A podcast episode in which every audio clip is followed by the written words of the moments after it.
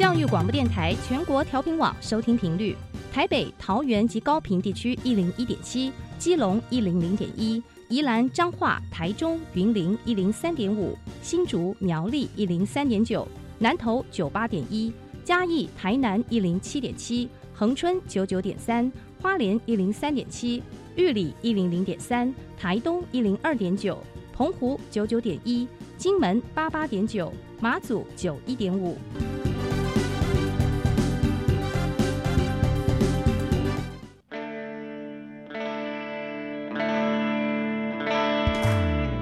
时时有惊喜，生活处处是学习。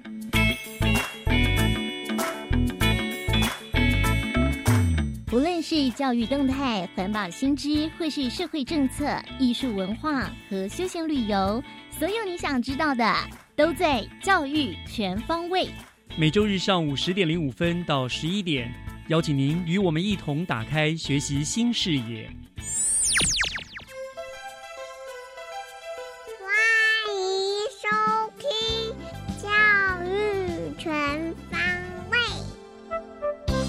早安，各位亲爱的听众朋友，欢迎收听七月二十三号的《教育全方位》，我是岳志忠。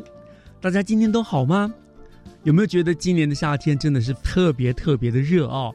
我想每天不用到中午，一大早就感受到暑气袭人，整个户外呢就像是一座大烤炉，真的非常非常的预热。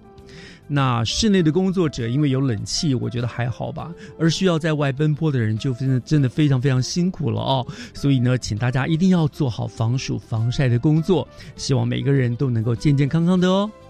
好，那现在呢就要开始我们今天的节目了。首先，请听学习加油站。学习加油站，掌握资讯，学习加值。智慧学习是在新冠疫情之后呢，被大力推广的一个学习的概念。而什么是智慧学习？我们又该如何推动呢？学习加油站今天就邀请到了新北市智慧学习典范学校仁爱国小的李香琪组长，还有李淑芬老师呢，来到单元中为大家解惑。呃，组长老师，两位好。岳老师好，岳老师好，谢谢，非常欢迎两位来到我们的节目当中哈啊，要要帮我们听众朋友们大家长知识了哈。那今天我们要谈的是智慧学习，我想第一个当然就是要跟听众们解惑一下，什么叫做智慧学习？淑芬老师跟我们来做个解答好吗？好，呃，大家好，岳老师好，呃，什么是智慧学习呢？呃，智慧学习呢是以学生为主体的课堂模式。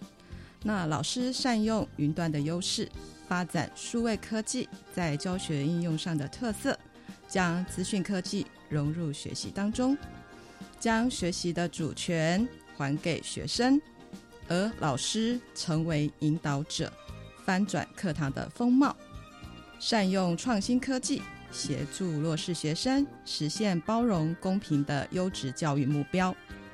那老师凝聚教学智慧。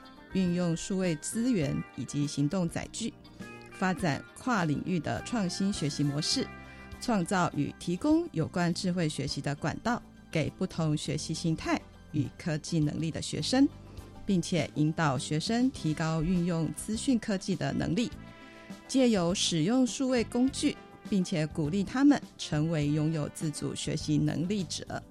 简单来说。智慧学习是透过数位科技来辅助学习，其中包含了 ICT 教学、翻转教学、学习辅助、自主学习以及渐进式的探究教学等等的模式。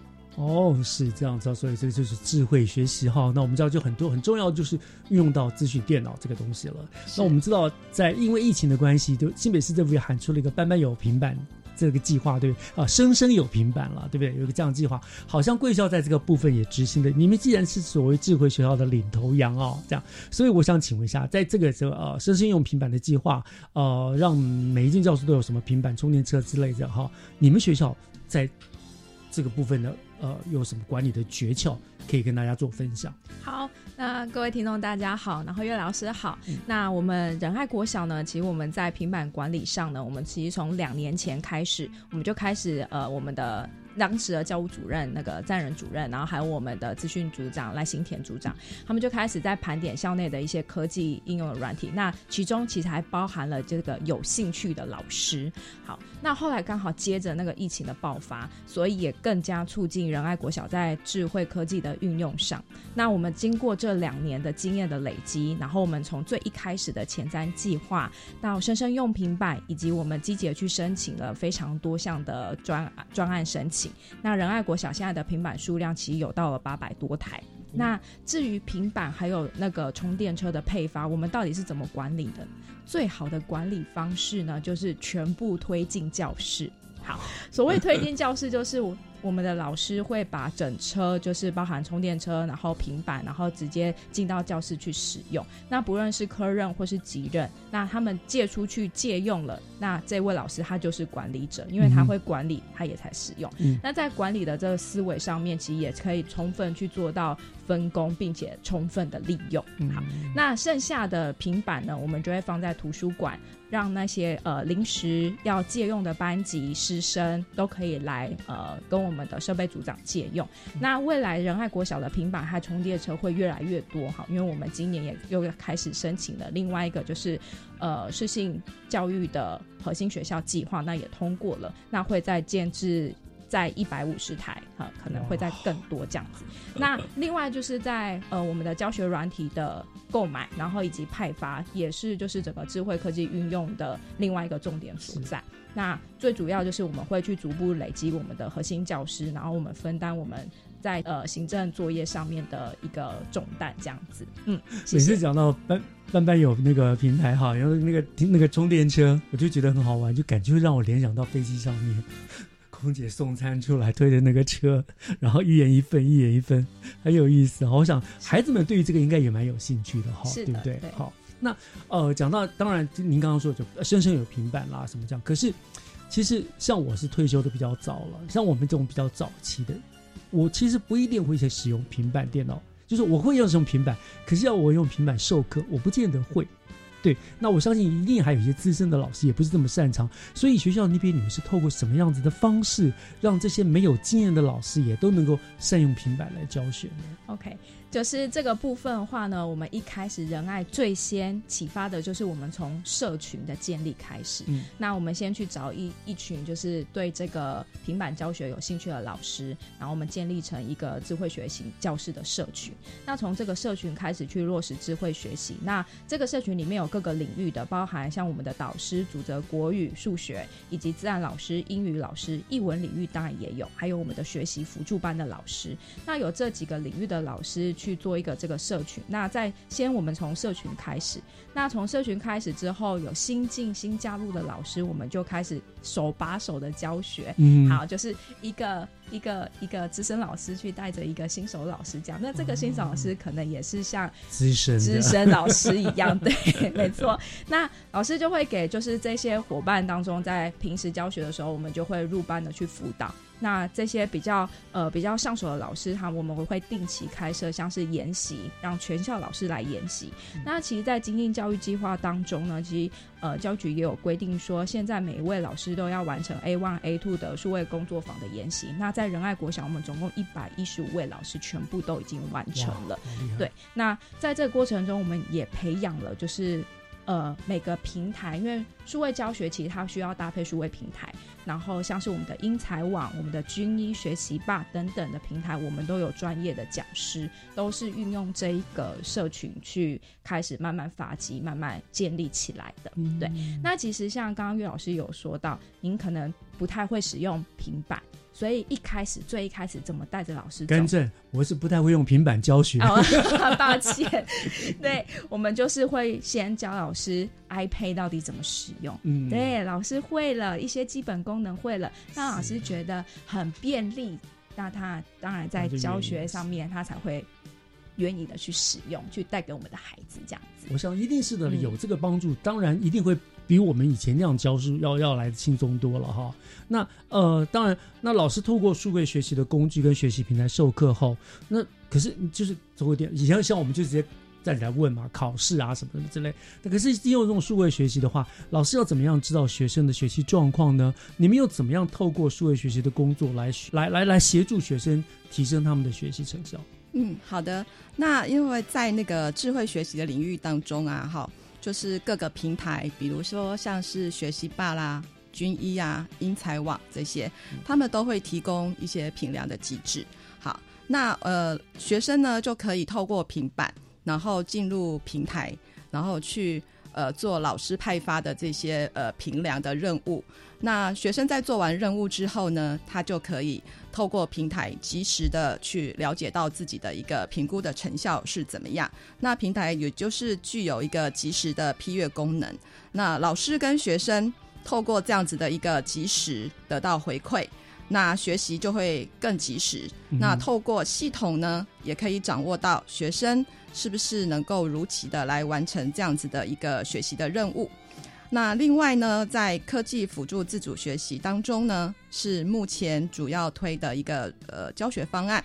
除了强调学生的自主学习的自学模式之外，其中最重要的就是呃学习成效的评估。那在教跟学的过程当中，我们会有单元学习成效、单元后的补救教学成效、短期学习辅助教学成效。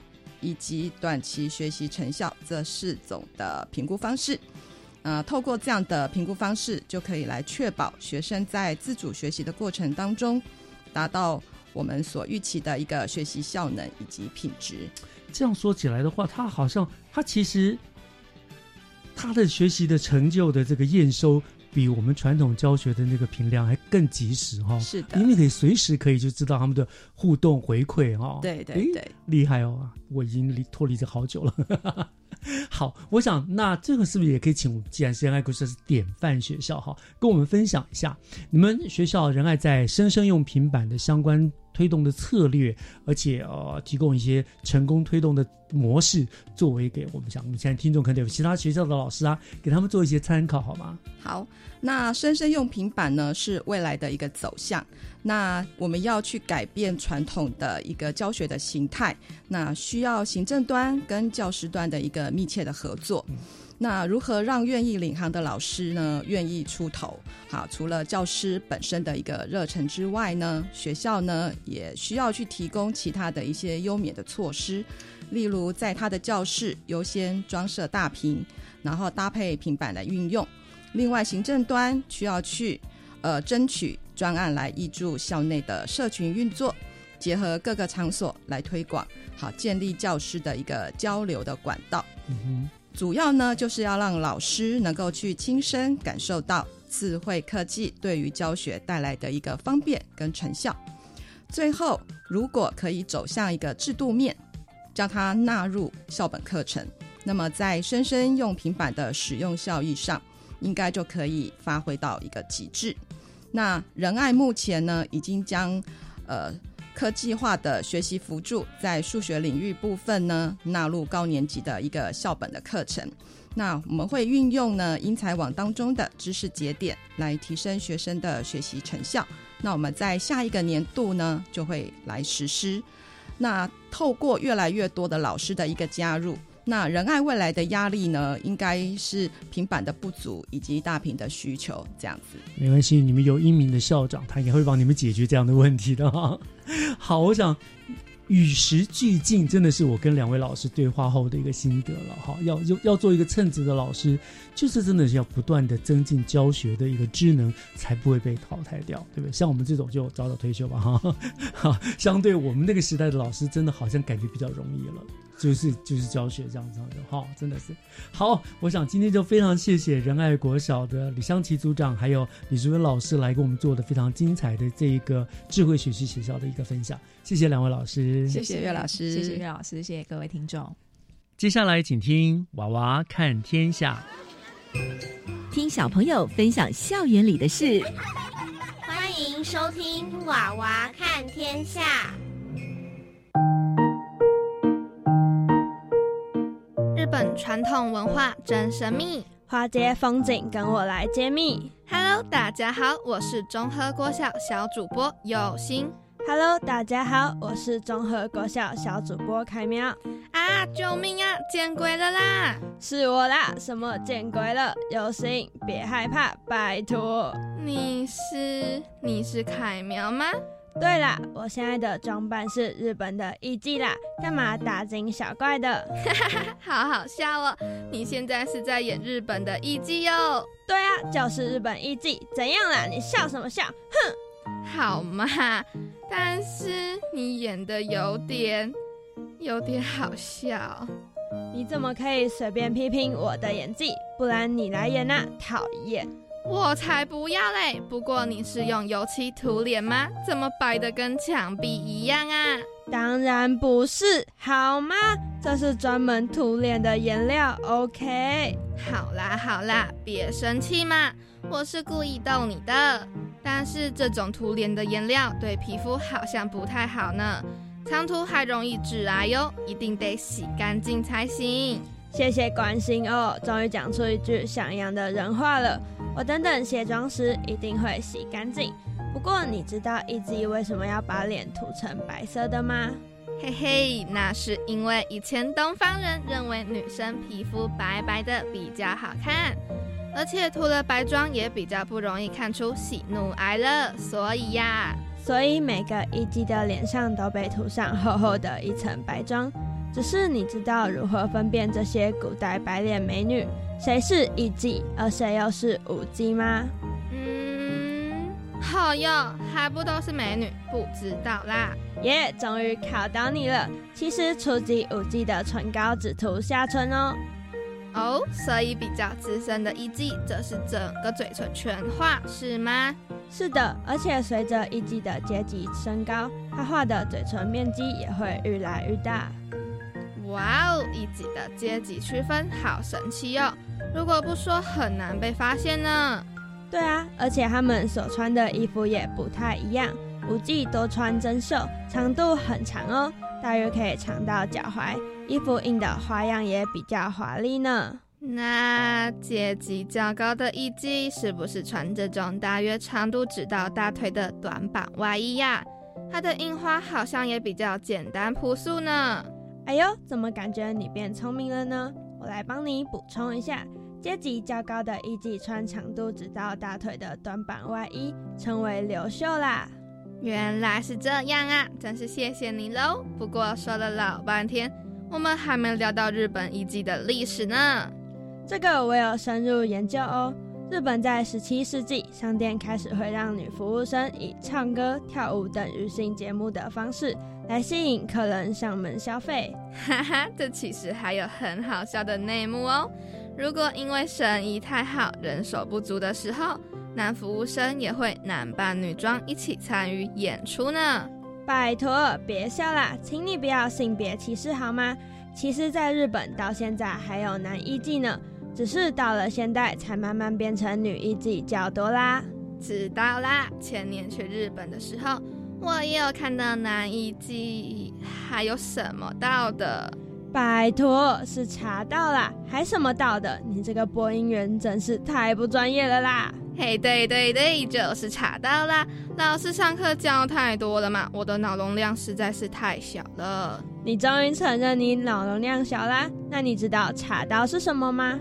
这我可知道哦，茶道就是品茶，而且还可以搭配独特的怀石料理，或是造型特别的和果子等等日式的点心哦。说到吃，你变得很厉害哦。其实看似简单质朴的茶室，蕴含着主人的品味与修养，因此茶道还是日本美学与精神的总和艺术。没有错，换我来告诉你日本茶道的历史文化。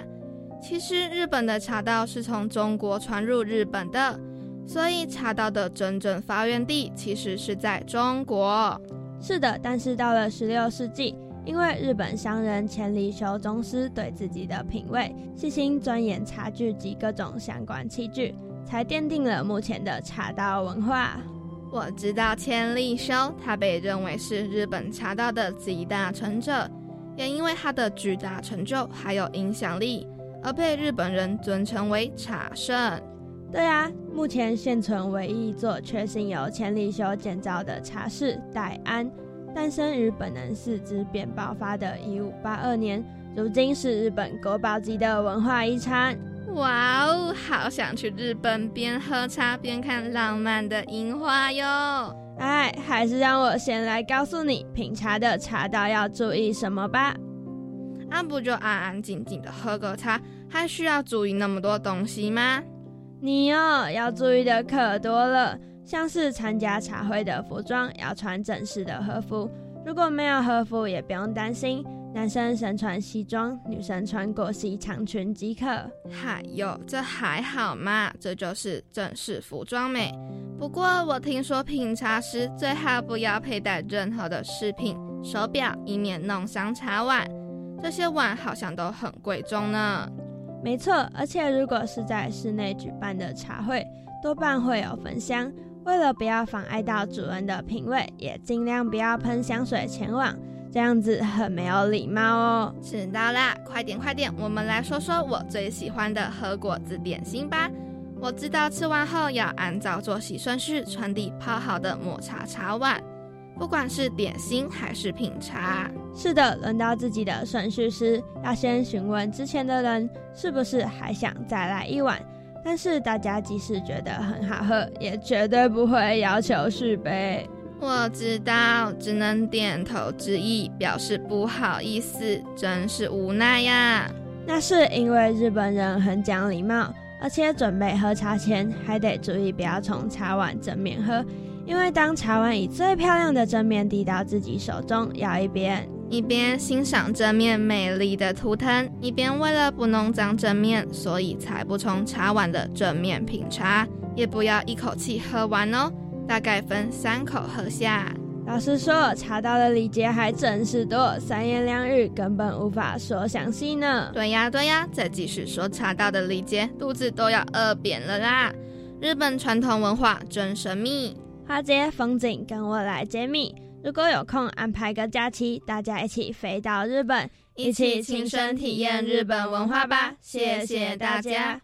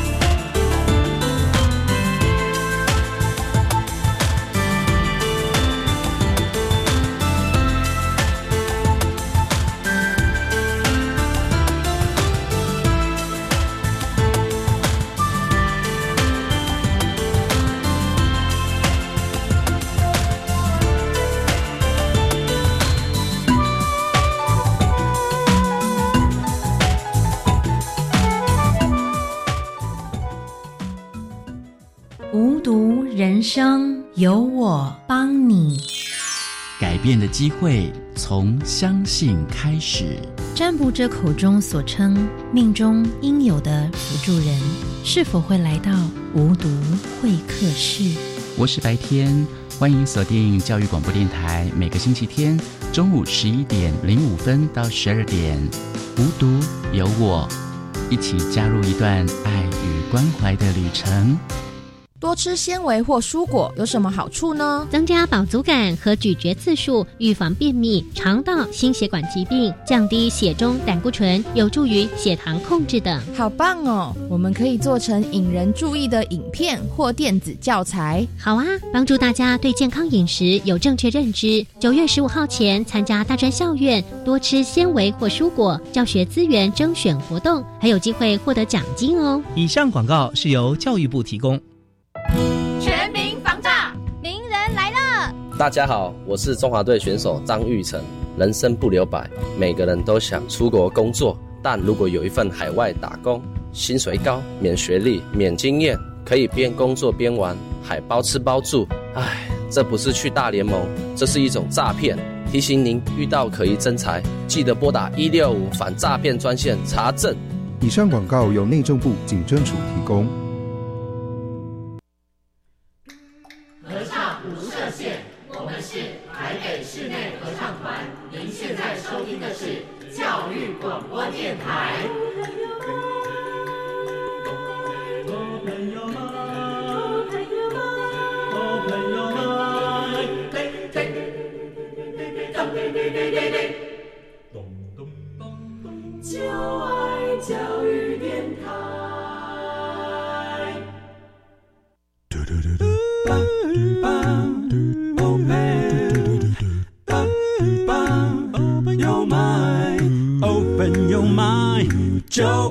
教育电台。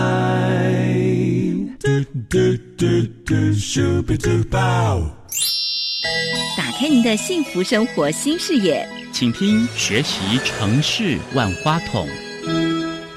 您正在收听的节目是教育广播电台《教育全方位》，我是岳志忠。节目的后半段又来到了学习城市万花筒的单元。那么今天呢，我们邀请到了现任新北市福和国中，但是很快即将要调任到中山国中的范小荣校长哦。那校长呢，是我多年的好友了。校长美丽亲切，永远带着一抹灿烂的笑容，而且活力十足。更重要的是呢，他治学有方，在新北教育圈可以说是呃有着非常好的口碑啊。所以今天我就特别请校长来到我们的单元当中，来跟大家谈一谈，来分享一下他的。呃，学校的经营之道哦。那我先跟小问好，上午好。是的，岳老师好，还有各位听众，大家好。嗯，大家都听到这个声音非常甜美的声音，就可以想象他人是非常漂亮的一位校长哦。那首先我要非常恭喜校长了，您即将。在下个礼拜就要调任到中山国中去了，是的，对啊，继续去贯彻您销这个治校的理念哦。不过，我想我们今天要首先啊，先请校校长跟大家介绍一下您在整个这个呃担任校长的一个经历，好不好？嗯，好的。其实呃，今年迈入我校长的这个任期是第十二年的校长生涯，完全看不出来你有这么资深。呃，呃，真的有好多挑战，但是都一一挺过了。是是是哦，所以最早你经历了几所？学校，呃，这是第三所，第一所是漳河，在中和，对，然后第二所就是福和国中，第三所就是即将在八月一号的板桥中山国中，是都是名校，谢谢。是好，那那那呃，我们知道虽然十二年了，那我们知道如果熟悉新北教育生态都晓得，校长担任校长，您之之后就一直有很好的一个办学的绩效跟口碑啊，谢谢。所以我想大家一定很想要知道，呃，您担任校长的一个主。要的理念是什么？先跟大家分享一下吧。是的，我觉得其实爱与希望陪着孩子走这一段青春的三年的这段路哦，我觉得爱这个力量是非常重要的。所以其实不管到哪一个学校，每个学校都有不同的挑战跟困难。那我觉得。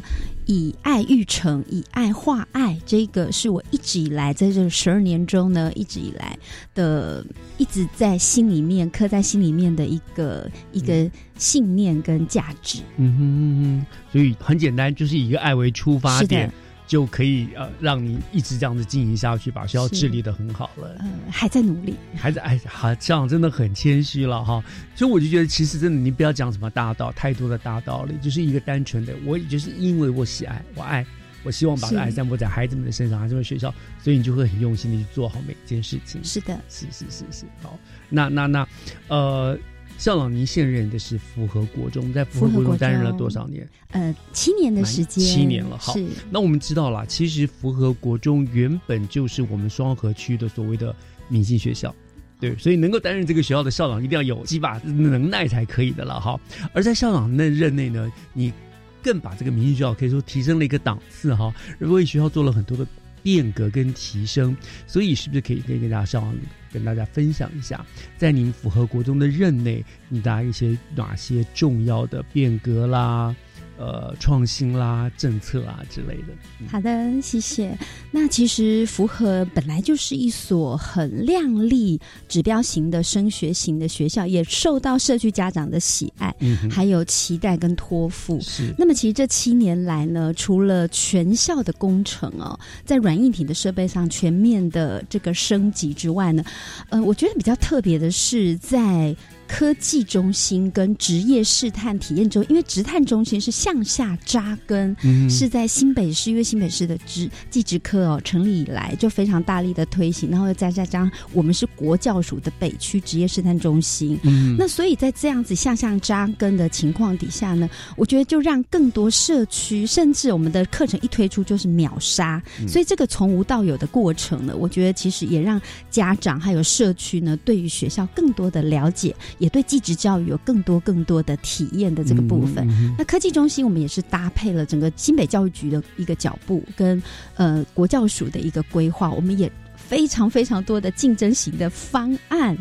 那最重要的，我觉得这七年来哦，呃的创新。我一直就是觉得自己就是有很深刻的导师魂，所以呢，我几乎每天在午餐 嗯跟下午，我也用我的声音，因为我在学校有一个校园广播电台，我的名字叫夏雨。夏天的下雨，这个雨，然后每天都有几十封的信会涌入，而且我不是用 email，也不是用 line 哦，我是用传统的手工信啊，让他们投到我的信箱。每我大概呃，这个最近在整理办公室，我发现有数千封，大概超过三千封的信，因为每一天都有孩子写信给我谈梦想。谈建议，嗯，还有对这个符合大家庭的期待，所以我觉得，然后我最后要离开最后一集的时候，全校孩子都说，那真的很想念下雨的声音，所以我觉得是非常好感动。所以他们会写信给校长，那校长就会利用那个时间跟他们做回应，就做做一个。他不一定要用本名哦，而是比如说我是扁头大黑人 Jimmy，我是罐头，我是呃什么八。芭蕉什么，就是他可以取各种的名字，所以他可能谈他自己的心情，他可能谈对一些学校的建议，他的一些什么这样子，对，好像给回应。对，所以在第一时间，我觉得就让孩子呃听到。他们自己喜欢的音乐，然后也跟他们谈心。我觉得这个在可能在其他学校，他们说是没有，只有符合 only。哎，真的耶！我觉得 是的，因为一一般来说，这样的工作可能要可能是，譬如说自治市长，可能是某些老师来做这样的事情，很少听到校长自己直接跳下来做这样子。因为可能他们都会透过一个所谓的沟通的桥梁管道，校长不必，校长你直接就是跟他们面对面了，对不对？老师，你知道广播的那个魅力，真的一定。是是是，也这样像你声音那么好听，学生一定安听，啊你又很温柔的跟他们，我觉得这样很棒。学生真的有什么事情可以，你可以自己第一线就知道了，还有什么问题存在哈，对不对？难怪哈，所以所以符合在原本就好的绩效呢，像我们带领之下，更是哇，我觉得蒸蒸日上啊，这样很非常的让人感动这样。所以这是您刚刚一个直探中心，等于是向下扎根；科技中心等于是展望未来，所以你过去未来你都兼顾到了。我们甚至办全市的。创新创业的比赛，邀请全市的国中生来参与这项创意点子的竞赛。我们也跟呃附近的台大、台科，还有我们很多呃很多设计公司，还有天使投资人，也感谢新北市教育局把创新创业的这样竞争喜就给了国中，而且是很少数的国中得到，符合国中的其中一所很仅有、很很少数的校长，因为校长值得信赖啊，谢谢。所以。像你把符合国中的格局就拉大了很多，它不再限制国中生们在这个学校内做的事情了，是的，你把他们的事业什么都拉大很多了，跟世界接轨。对对对对对，那当然符合国中，我们说传统的好小学，除了是升学率好之外呢，还有就是你们在各项的文武竞赛都非常的有很好杰出的成绩嘛，对不对？那像像这种啊，比如说语文竞赛啦、田径啦和游泳啊什么这种比赛，你都是怎么样去鼓励他们维持持续下去，让让你们学校一直能够有这么好的表现？是的，我觉得孩子如果他们愿意走进校长室跟我谈他们的梦想，包含泳队的孩子各方面，其实任何一个孩子哦，在呃孩子在的地方，我想我就是会出现在那里，所以随时的给力，随时的陪伴，不断的为他们加油。也我们的孩子呢，其实也在这七年中连续有两年得到全国科展的第一名。还到总统府接受总统的一个加冕，我觉得这也是非常感动的。那另外呢，我们的孩子在二零一七年在米兰站在世界的舞台上，获得了世界和平海报奖的代表台湾，然后又在世界站在世界冠军的一个舞台上，所以我觉得那一场的颁奖也是国际性的，也让从来没有比赛，也从来没有获得大型奖项的爸爸妈妈还有孩子们都。非常受到鼓舞，所以有孩子在的地方就有校长在，这是我的一个原则，一直以来都是如此。哇，真的是听起来真的很厉害，而且可是这样讲起来，校长您付出很多，你你你等于没有自己的时间了，你做了很多一般学校校长不太会去做的事，譬如说刚刚的广播跟他们的直接的直球直直球对决之类的，这样子就是您不辛苦吗？日日夜夜心心念念，我觉得教育很重要，因为那颗爱，对不对？对，就是有一种原动力。因为只要看到孩子他们写信给我，我觉得那个我那个灵魂跟那种教师的那种心情又来。而且我觉得其实不是我这件事情很辛苦，而是在孩子的回馈上面，我看到教育的感动跟希望，让我觉得说我要再为他们做更多，不是把它做完而已。是我想。当然，这个校长您还有一个优势，就我刚刚所说的，校长您真的很亲切。你你不是让人家觉得是一个高不可攀、高高在上的校长，你就是你的讲话的语气啦，你待人态度，不管对上对下，你都是一很亲切的笑容。我想这是学生愿意接受你的很重要的一个观点，然后你又愿意跟他们直接接触，是，所以才能够让学校整个我觉得各方面好像都蒸蒸日上，对不对？像个大家庭，像像我的个人的特质啦，所以我觉得嗯，真的是很棒。那可是现在。即将离开复合了嘛？是的，了，可不可以跟我们谈一谈，在复合国中的任内，你比较一些你觉得比较难忘的啦、感动的一些事情，跟大家聊一聊。是的，其实也感谢社区，因为我觉得我来到复合的第一年呢，我就发现永和区有三所学校，复合国中是唯一没有教育基金会的学校，所以呢，其实我为什么在这边也要特别感谢，在永和地区有很多企业家。他们愿意捐资兴学，募集了五百万，我们去成立了符合教育基金会，也开创了符合校史以来从所未有的一个新的里程。嗯，所以呢，持续的，因为校长是有任期的，但是基金会它是来自企业在地企业对于学校的认同。他们才愿意加入这个基金会的行列，所以愿意为符合做更多的事，愿意奠基这个校务的永续。我觉得这个也是在我任内呢，我觉得非常感恩我们在地所有企业家、所有的士绅愿意来协助的事情。那孩子的部分呢，我觉得我真的要提到疫情时代。孩子的一个改变，我还记得有个孩子，他就是因为他也算是我们符合，我记得是第一个确诊的孩子，对。然后因为那个时候非常非常的紧张，嗯，然后我们就透过家长会，家长会的力量就是送物资，哦，送书包。我们有个 Uber Book。Uber Book 的 送书包的一个服务爱心服务队是由家长会组成的，然后送这个书包，还有送物资到我们这个家里面去。可能爸爸妈妈没有办法一时之间回到家里面，那我还记得有个孩子叫做小新，那小新他是住在双河，那我知道妈妈就跟我说联系上就说。呃，今天是女儿的生日，可是她确诊了。然后我就忽然心念一转，就觉得好，那我开车我也进不去，我就拜托护理站帮我送一张卡片，鼓励孩子，然后希望他不要害怕。很快的，上还有所有老师都会在学校等他回来。然后这个孩子很棒，他是不是美术班的孩子？但是他每天跟妈妈画画，然后最后离开双河医院的时候，还把他们创作的绘画。送给了医生跟护士，我觉得非常感动，对，所以非常印象深刻。真的是呃。身教重于言教，校长，你本身这样做，对那种关怀，对那爱，我觉得学生也感应到了哈。他讲了，哎，校长亲自送卡片来，然后他就回馈，这样真的是充满了一个校的爱的一个一个一一校园的氛围的感觉哈。那这样这样，我觉得你能够呢筹到到基金会，也是因为校长，我想你。政通人和了，就就是像啊，像你曾经在啊任上任校长之前，在教育局担任过府会联络人嘛，是对，所以新闻的工作，新闻，所以所以我觉得校长您就是在这个人脉上面，我觉得您处理的真的很好，让你觉得你让大家觉得完全没有公害的一个人，大家都很乐意跟你亲近，所以我觉得这个很重要，就是你把这样的人脉用在了学校上面，让学校有更好的有爱有温暖，哇，真的很棒，就是。好好好有爱的校长，嗯，好聊这边校，我们休我们休息一下哈。这是福和国中，等下休息回来之后呢，校长我们要调任了，我们再谈谈未来的展望，好不好？好的，好，我们稍后回来。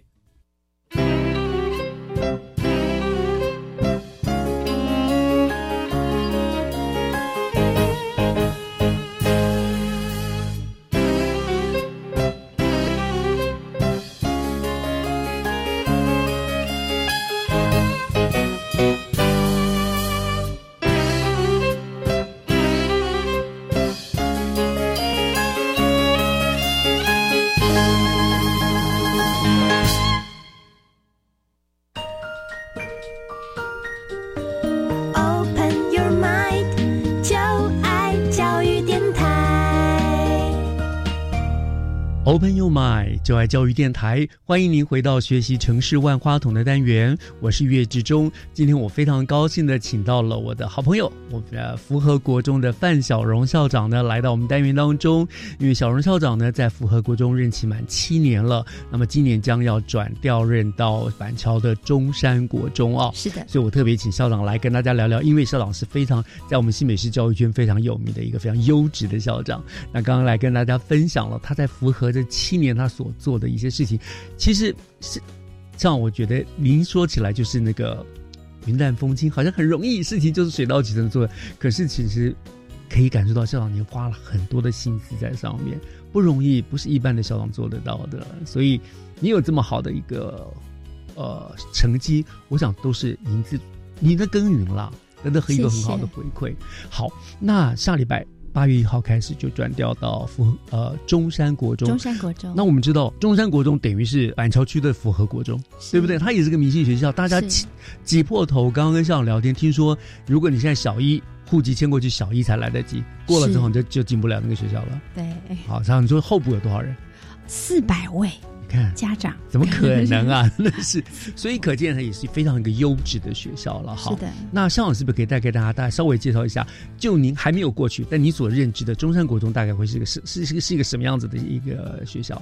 是的，谢谢岳老师。其实来到板桥的中山国中服务，即将在八月一号上任呢。我觉得中山是一所很有文化传统，而且是在自主学习，在军武校长的这八年的耕耘之下，有了很好的一个学习的一个历程，就是这个奠基非常的好。所以，呃，小荣八月到中山之后呢，我也会承接着整个学校的一个美好的一个氛围，在学习力、智慧力还有。特别在国际力、生活力上面呢，呃，校长还有整个学校的老师们的师长的齐心努力之下呢，都希望我们的孩子能够能够自律自动，然后有一个自主学习很好的一个历程。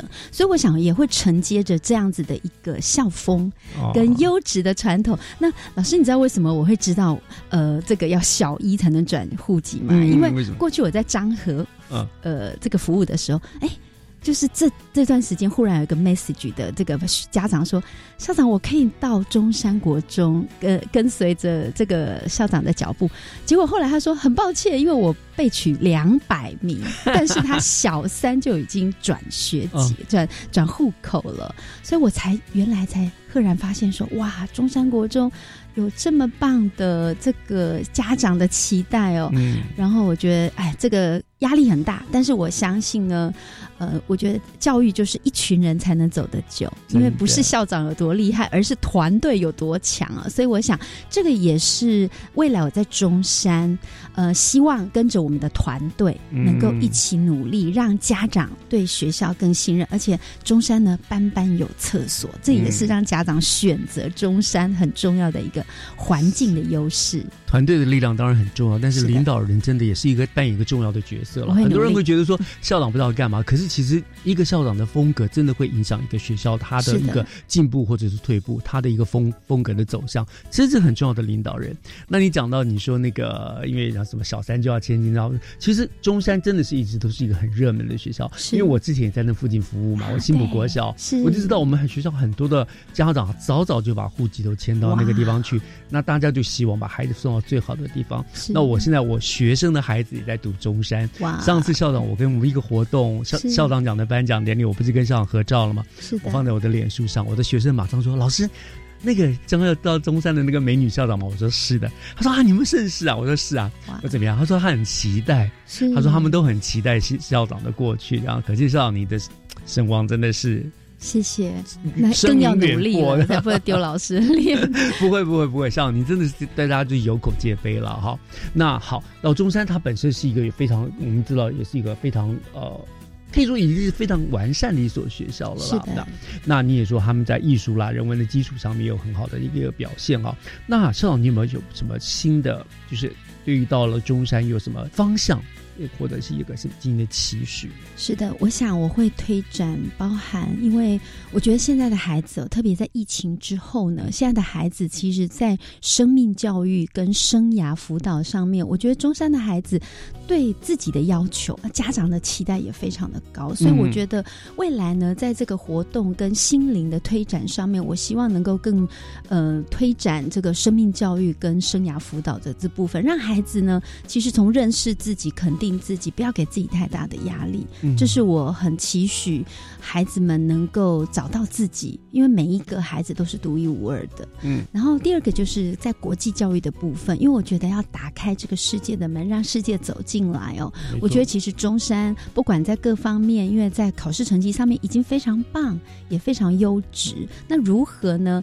呃，现在是强调团队合作、跨域跟跨校以及跨平台、跨国际的。时代，所以我希望呢，未来在我们团队的努力之下呢，跟着大家的脚步，让更多的人、更多的学校跟中山的孩子可以更多的连接，让孩子的心可以 open，然后可以看到世界的一个视野，站在这个世界的舞台上。这个也是我未来很期许，也很希望的，能够带给中山我们团队一起共荣，然后一起共同思考的方向。嗯，我想。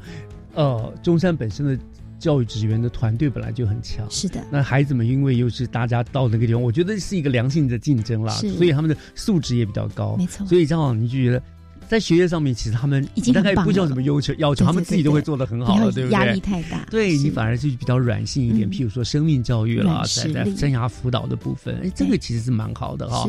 意思是不是让他们除了知道自己好之外，也要让大家都跟着好，是团，然后懂团队的重要。对对对的同时要懂得爱屋及乌，就是我要会去照顾别人，去体贴别人，关照其他的人，真的是很棒，就像校长人一样，都懂得很懂得去关心别人，在校长身旁永远觉得如沐春风的感觉。哈，那另外国际教育这也是一个现在的重要的国际趋势嘛，对不对？现在我们就说，现在的年轻人将来竞争的对象不是我们自己台湾人了，是都是都跟国际接轨嘛，所以这个一定很重要。那你们学生素质又这么好，我想这应该很校长一定就很期待，像过去又有什么新的这个，就很快就看到新的成绩哦。是，谢谢。是，那校长您在担任了十二年。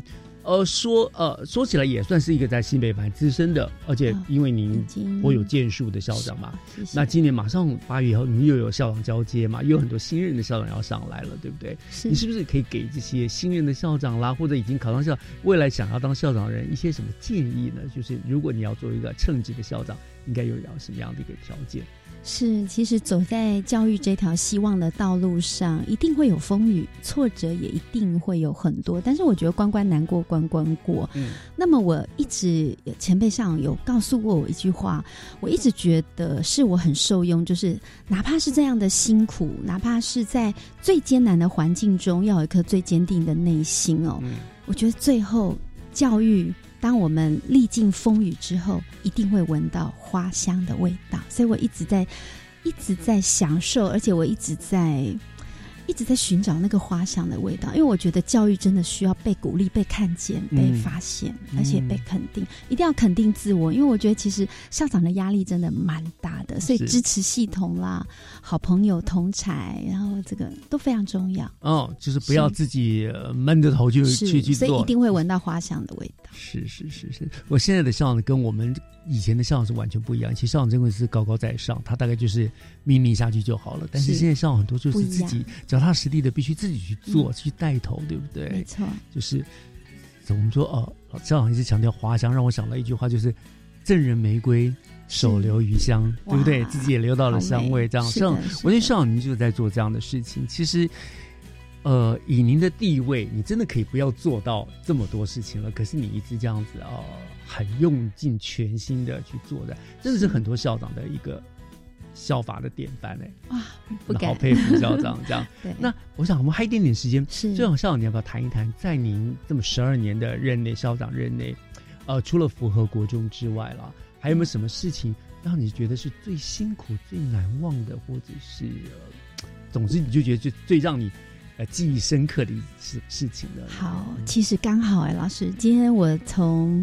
这个意大利的，就是我们过去张和的孩子，他们现在在意大利得到三冠王的这个手球队的成绩。然后我们过去的主任带队哦，他跟我分享，而且因为呃，刚刚老师有提到我是新闻联络人，所以他们也把那样的新闻稿给了我。看一下，这样我就忽然下想到，七年前我带着张和手球队的孩子，那只是因为一句话，教练跟我说：“校长，我们二十年前当国中生，在张和手球队打国中的时候，我们才有机会出国，已经二十年都没有机会站在世界的舞台上。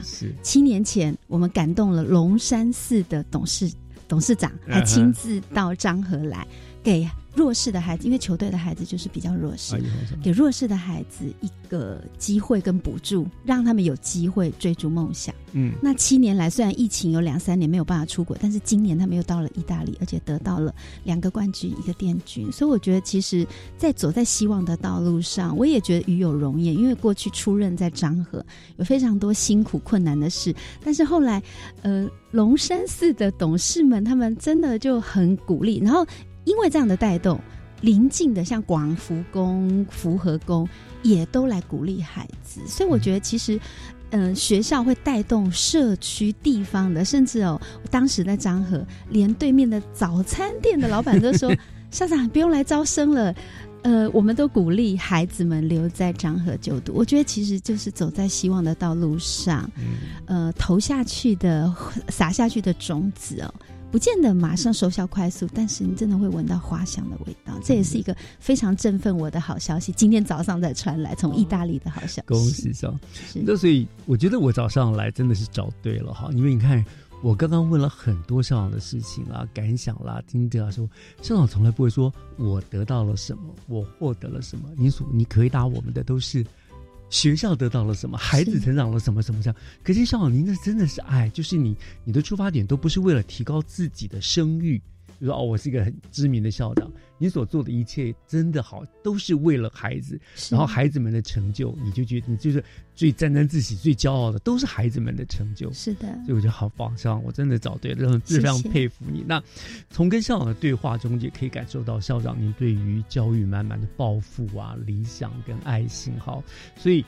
我觉得要很替新北市庆幸啦，有这么样的有好校长，那也要恭喜中山国中即将迎来一位另一位优质的校长，因为军武校长本来就很优秀了，是的，非常优秀，这个优秀一棒之外一棒，真是强棒接强棒了哈。那当然，呃，所以非常恭喜中山国中。我当然了，那校长的治校之道也是很多新进校长们最好的学习典范，所以嗯，我相信。很多校长一定都会去跟校长来做请益了啊。嗯，那我们交流是是是，我讲跟他校长客气。那我们今天就非常感谢呃范小仁校长接受我们节目的访问，那祝校长未来的小武汤龙更上层楼，也祝校长越来越美丽，越来越健康。谢谢，好，谢谢校长，谢谢老师，谢谢所有听众朋友，谢谢。